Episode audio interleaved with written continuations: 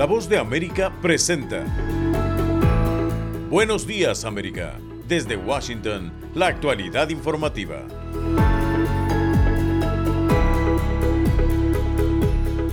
El presidente Joe Biden impulsa su plan económico y lo vincula con la producción de energía limpia.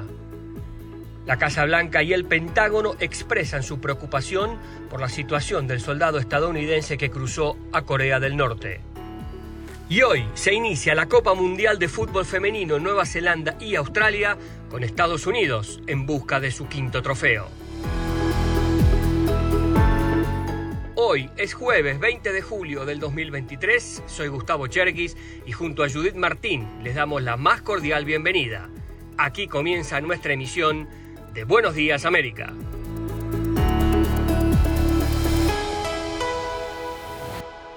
En el marco de su estrategia económica y desde que asumió el cargo el presidente Joe Biden, ha puesto el enfoque en incrementar la instalación y uso de las diferentes energías renovables en un esfuerzo por llevar a cabo la transición energética en Estados Unidos. De este modo, el mandatario estadounidense visitará hoy Philly Shipyard, un astillero comercial ubicado en el estado de Filadelfia y donde los trabajadores sindicalizados construyen la que será la primera embarcación eólica marina que cumpla con la ley Made in America hecho en Estados Unidos en español. Con motivo de la reunión del Consejo de Competencia en la Casa Blanca, el presidente Biden dio detalles sobre su plan de gestión económica Bidenomics y aseguró Bidenomics, mi plan para construir una economía de la mitad hacia afuera y de abajo hacia arriba, creo que está funcionando.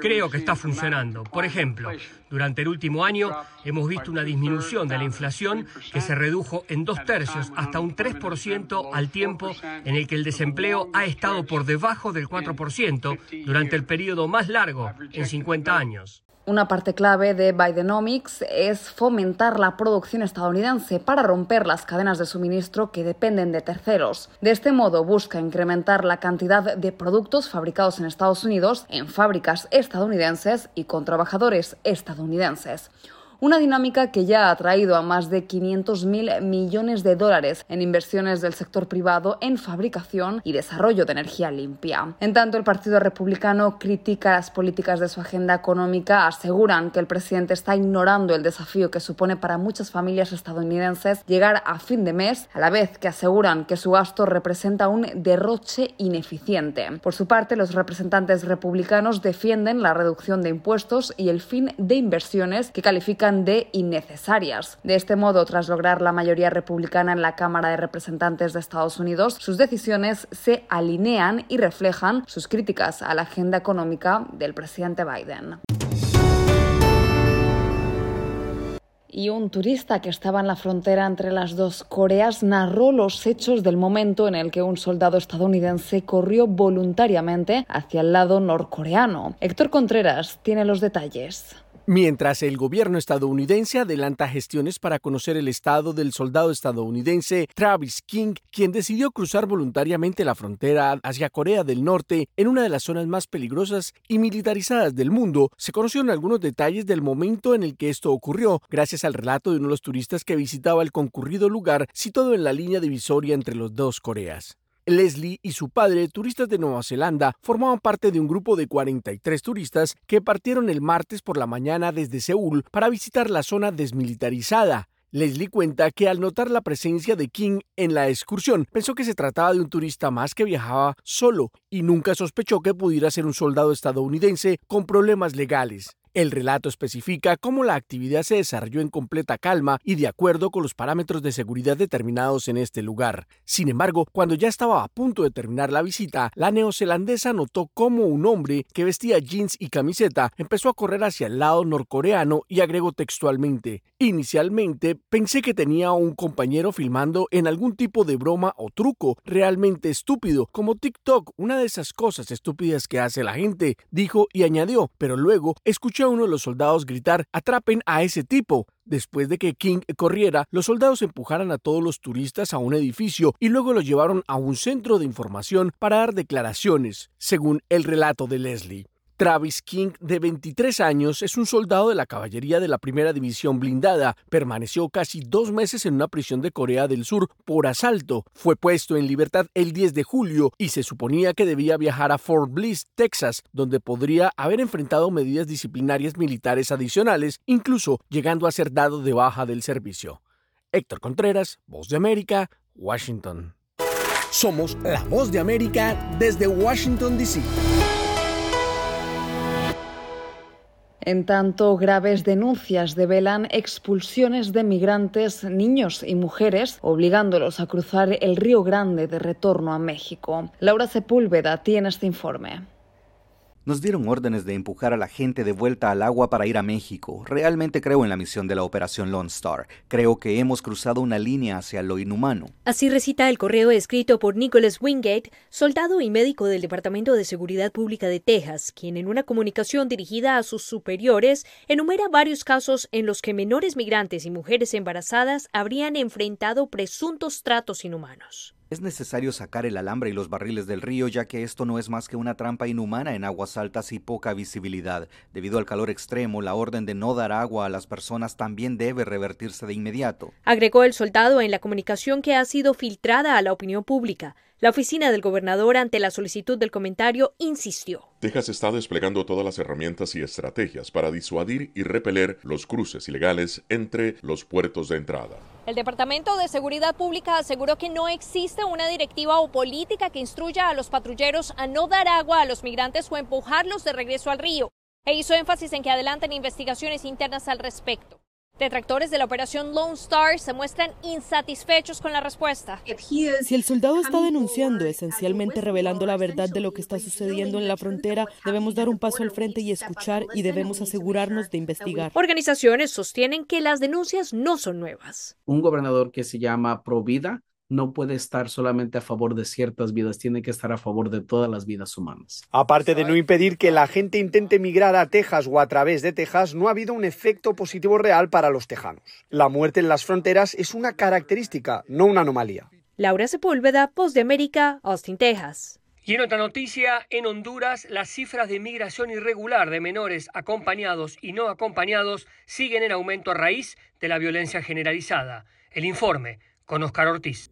De enero a junio del año en curso, la migración irregular de menores acompañados y no acompañados reporta un aumento significativo en más de 3.000 menores comparados al año pasado, cuando las cifras reportaron 2.600 menores retornados a Honduras a esa fecha. De estas cifras, 1.930 son niños y 1.383 niñas, de las cuales 1.236 emprendieron una ruta migratoria solos y más de 2.000 acompañados. Lizeth Cuello, directora de la Dirección de Niñez y Familia de INAF, aseguró que esto es un reflejo de las condiciones de vida vulnerables. Y por eso queremos avanzar en resolver la situación grave que encontramos para efectivamente dedicarnos al establecimiento de políticas, programas, iniciativas del gobierno actual y que son responsabilidad del Estado de Honduras para proteger. Asimismo, Honduras figura entre los tres países a nivel centroamericano con mayor registro de menores retornados, superando a Guatemala y El Salvador, contabilizando 1.726 desde la frontera de Estados Unidos, 1.342 desde México, 95 desde Guatemala y 7 desde Belice.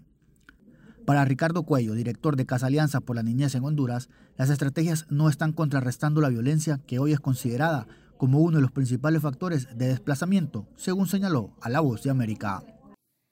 Estas estrategias entre todos los actores gubernamentales y de sociedad civil, solo unidas hay respuesta ante dicha situación.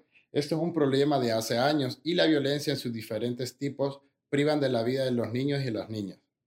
En los últimos tres años, más de 108 mil menores de edad, entre niños y niñas, han sido retornados a Honduras desde diferentes puntos fronterizos, según datos de la Dirección de Niñez, Adolescencia y Familia, DINAF. Oscar Ortiz, Voz de América, Honduras. Esto es Buenos Días América. Hacemos una pausa y ya regresamos.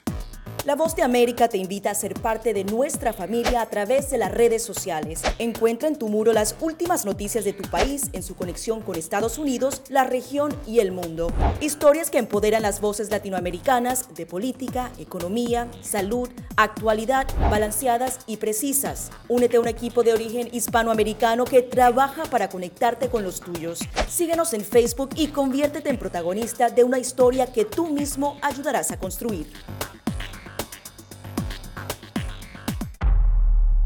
Desde la voz de América, la actualidad de la crisis en Ucrania. La guerra había comenzado. Sin duda todo esto nos afecta mucho, pero confío en la justicia de la causa ucraniana. Mientras la ofensiva militar rusa avanza sobre Ucrania. Una cobertura completa y análisis a diario. Sus habitantes quieren escapar cuanto antes. Salvador no escapará a los efectos. El ejército ucraniano dice que la cantidad de ataques de artillería en la... Haciéndose audible la invasión en Ucrania. Guatemala condenó enérgicamente la tensión que crece entre Ucrania y Rusia. Sintonícenos y síganos en las redes sociales como Voz de América.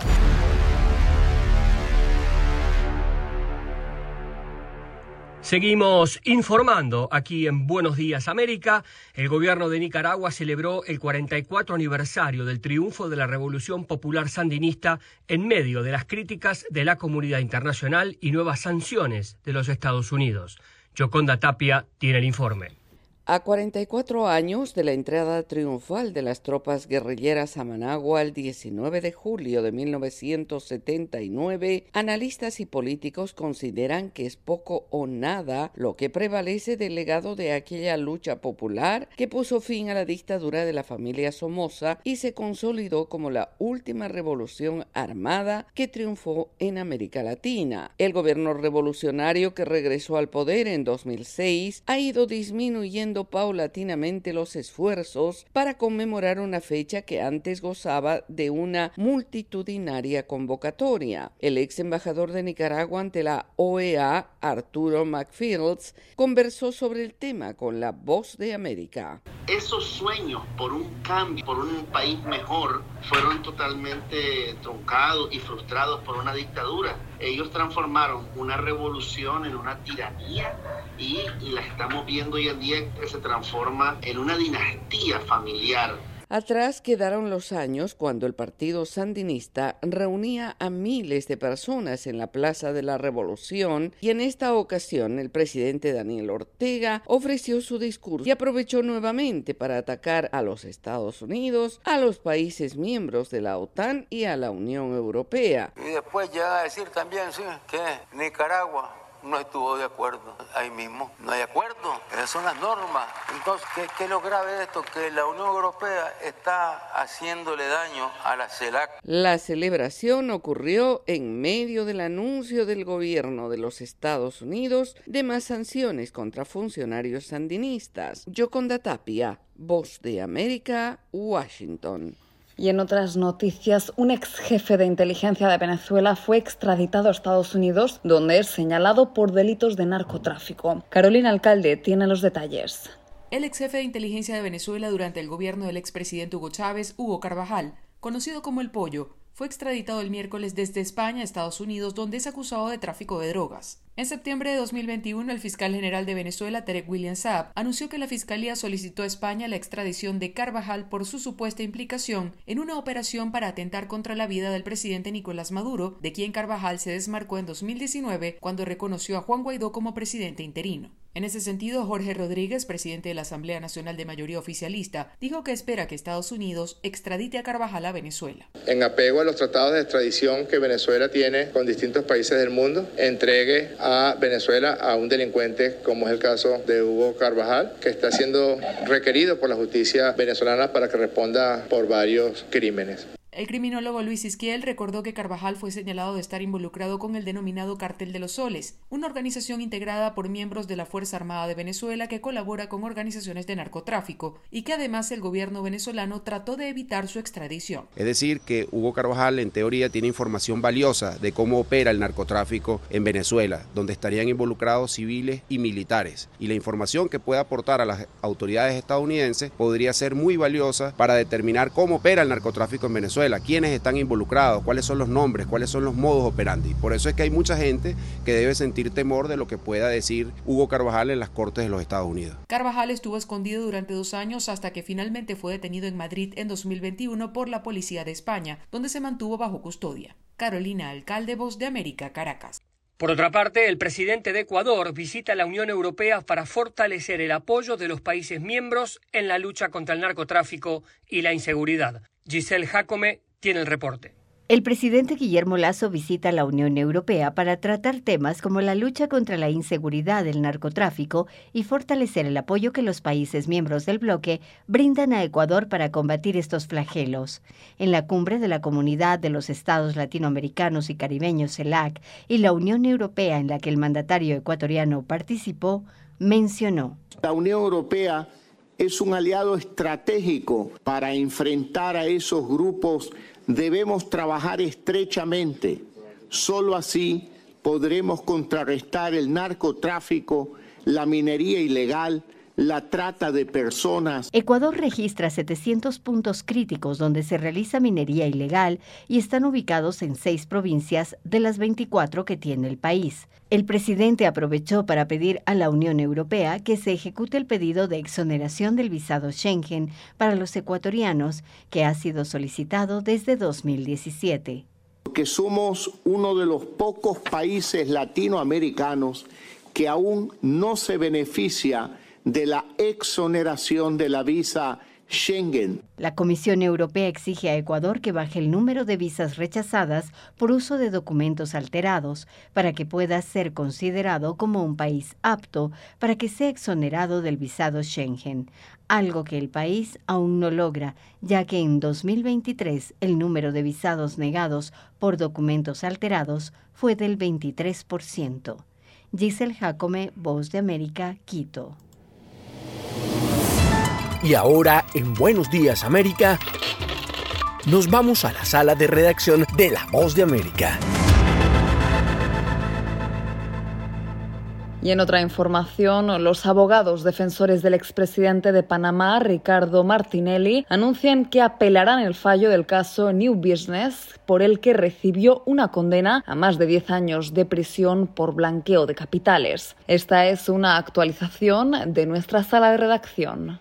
El escándalo alrededor del exmandatario panameño Ricardo Martinelli continúa y la justicia del país caribeño lo declaró culpable por el delito de lavado de dinero por la compra de una editorial de medios y lo condenó a 10 años y 6 meses de cárcel y el pago de una multa de más de 19 millones de dólares. Y aunque el panorama parece haber truncado los planes del expresidente de regresar al poder en 2024, su equipo de defensa asegura que no todo está perdido y anunciaron que apelarán la sentencia judicial. Carlos Carrillo, abogado defensor del político, expresó. Este fallo no está ejecutoriado, es decir, este fallo va a ser recurrido por la defensa de Ricardo Martinelli y se agotarán todos los recursos. En un comunicado de prensa emitido esta semana por el órgano judicial, se indicó que el expresidente Martinelli, de 71 años de edad, candidato presidencial por su partido, realizando metas, fue declarado responsable como autor del delito contra el orden económico en la modalidad de blanqueo de capitales. En una reacción a esta sentencia, el precandidato presidencial panameñista José Isabel Blandón expresó a Eco TV Panamá. Si tú eres condenado por un delito doloso con una pena mayor de cinco años, no puede ser candidato, punto. Y aquí se le está condenando por una pena mayor de 10 años. Aunque la defensa ha advertido que agotará todas las instancias legales y que la candidatura presidencial de Ricardo Martinelli se mantendrá habilitada hasta que la sentencia haya sido ratificada en última instancia, el político también enfrenta cargos por blanqueo de capitales en el caso Odebrecht, cuyo juicio también comenzará este año. Sala de redacción,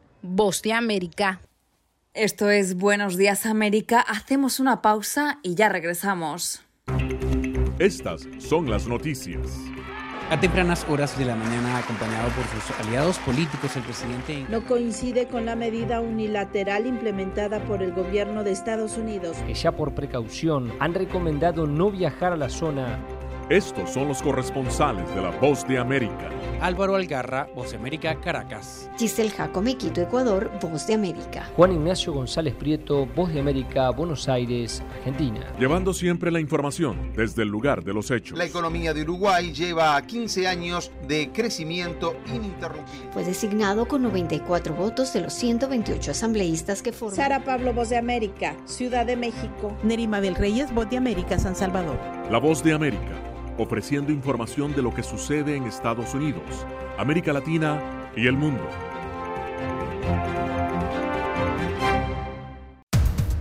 Los acontecimientos de Estados Unidos, América Latina y el mundo en 30 minutos. Con corresponsales en varios puntos del país. El Mundo al Día se emite desde nuestros estudios en Washington a través de nuestras afiliadas en la región latinoamericana, con la información balanceada de lo que sucede en Estados Unidos y el mundo. ¿Qué tal amigos? Les saluda Henry Llanos para invitarlos a escuchar Deportivo Internacional. De lunes a viernes, el resultado y las noticias de los eventos deportivos internacionales en un solo lugar. Deportivo Internacional, una producción de La Voz de América. Y en otra noticia, las mujeres que compiten por la Copa Mundial de Fútbol empezaron con el puntapié inicial esta madrugada con Australia y Nueva Zelanda como anfitriones. Una fiesta que durará exactamente un mes con horarios de madrugada y que tendrá 32 selecciones divididas en ocho grupos que van por la gloria mundial. En esta novena edición es la primera vez que la organizan dos países en conjunto y además dos naciones que pertenecen a confederaciones diferentes. Australia a la Confederación Asiática, Nueva Zelanda a la de Oceanía. Imaginar una Copa del Mundo de fútbol femenino es tener a las chicas de Estados Unidos como grandes candidatas. La selección estadounidense, la más ganadora con cuatro mundiales en sus vitrinas, buscará repetir su conquista del 2019 en Francia y que su gran capitana, Megan Rapinoe, pueda alzar la copa antes de su despedida definitiva del fútbol profesional. Será un certamen además con historias curiosas, como el caso de Reina Bonta, cineasta, guionista, hija de un fiscal en California y quien decidió jugar por el país de sus abuelos, Filipinas, que emigraron a Estados Unidos en los 60. Colombia, una de las representantes de nuestros países, compartirá el grupo H con Alemania, Marruecos y República de Corea. Camila Reyes, una de las más jóvenes figuras de la selección cafetera, compartió su emoción. En el 2015 las estaba viendo a ellas por mi televisor en la casa y hoy estar aquí junto a ellas para mí significa hacer los sueños realidad. Argentina será otra de las representantes de Latinoamérica. La albiceleste en el grupo G debuta contra Italia y además tendrá como rivales a Suecia y Sudáfrica. Estefanía Banini, una de las referentes, decía. Sabemos que es un grupo muy difícil el que nos ha tocado, pero, pero bueno, esta selección tiene, tiene una garra, tiene una pasión diferente a cualquier otra y, y bueno, ojalá hacer un buen papel. Arrancó el Mundial de Fútbol Femenino con expectativas, emociones, sueños e ilusiones. A madrugar y a disfrutarlo. Esto es Buenos Días América. Hacemos una pausa y ya regresamos. Desde la voz de América, la actualidad de la crisis en Ucrania. La guerra había comenzado. Sin duda todo esto nos afecta mucho, pero confío en la justicia de la causa ucraniana. Mientras la ofensiva militar rusa avanza sobre Ucrania. Una cobertura completa y análisis a diario. Sus habitantes quieren escapar cuanto antes. Salvador no escapará a los efectos. El ejército ucraniano dice que la cantidad de ataques de artillería en la... Haciéndose audible la invasión en Ucrania. Guatemala condenó enérgicamente la tensión que crece entre Ucrania y Rusia. Sintonícenos y síganos en las redes sociales como Voz de América.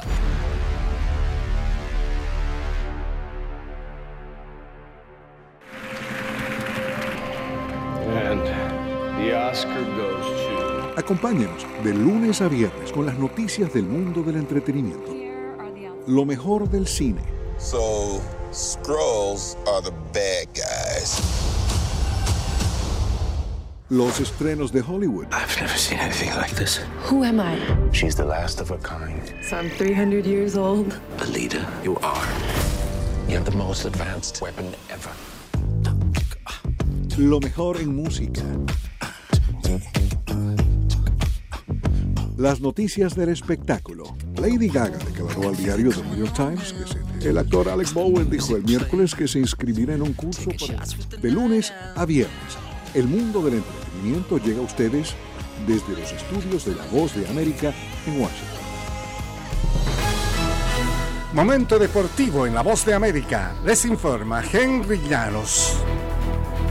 Sin misericordia, el Arsenal inglés goleó por 5-0 al equipo de All Stars de la Major League Soccer y deslució el juego de celebridades de media semana realizado en Audi Field que antecede el arranque de la League's Cup. Héctor Herrera del Houston Dynamo, único representante mexicano en el juego, inició el compromiso en la banca e ingresó al terreno de juego al minuto 68.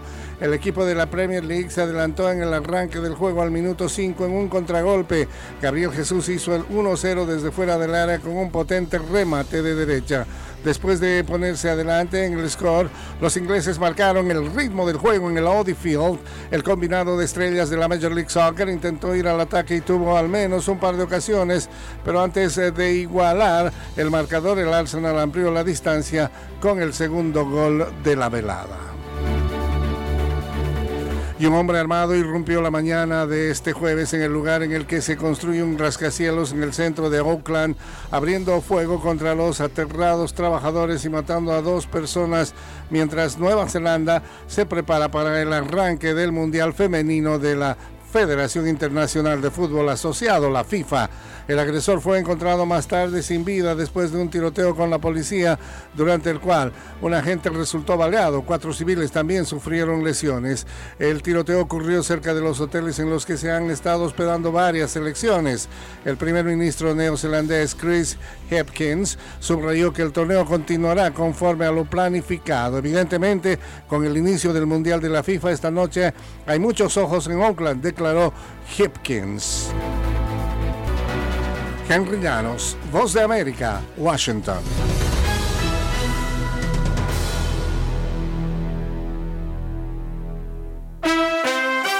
Estas son las noticias del espectáculo. Desde la Voz de América en Washington les saluda Alejandro Escalona.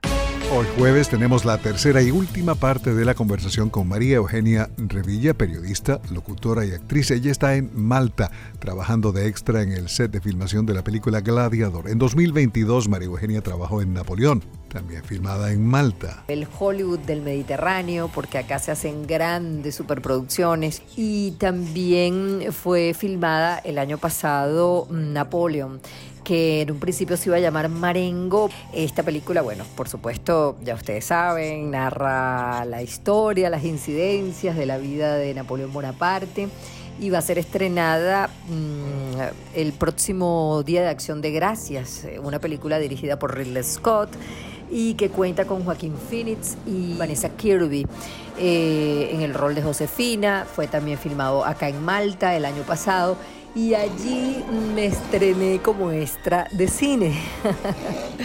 Una historia, bueno, bien interesante. Eh, me presenté a casting, me llamaron.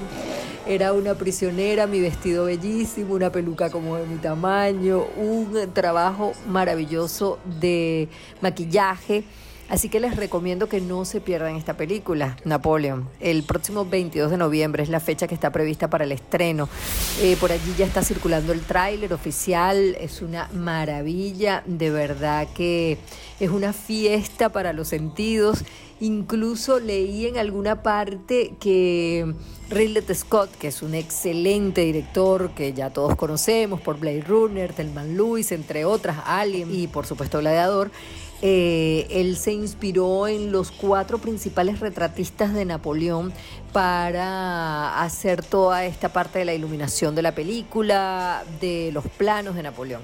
Así que es una verdadera obra de arte que no se deberían perder y que estará próximamente en las carteleras y de verdad que ha sido una experiencia única. Así que gracias por la oportunidad de, compartir con ustedes esta alegría y, y bueno, y esperar el estreno de estas dos películas. Te envío a ti, Alejandro, y a todo el público que te escucha a través de La Voz de América un gran abrazo y un saludo muy grande desde la isla de Malta. Licenciada María Eugenia Revilla, fue un placer tenerte por aquí. Cuídese del calor inclemente. Seguimos en contacto y, prometido, volvemos a hablar en el otoño antes del estreno de Napoleón. Desde La Voz de América se despide Alejandro Escalona. Será hasta mañana. Napoleon. the course of my life just changed. Napoleon. I'm destined for greatness. But those in power only see me as a sword. I suggest you take the throne as a king. Holding on.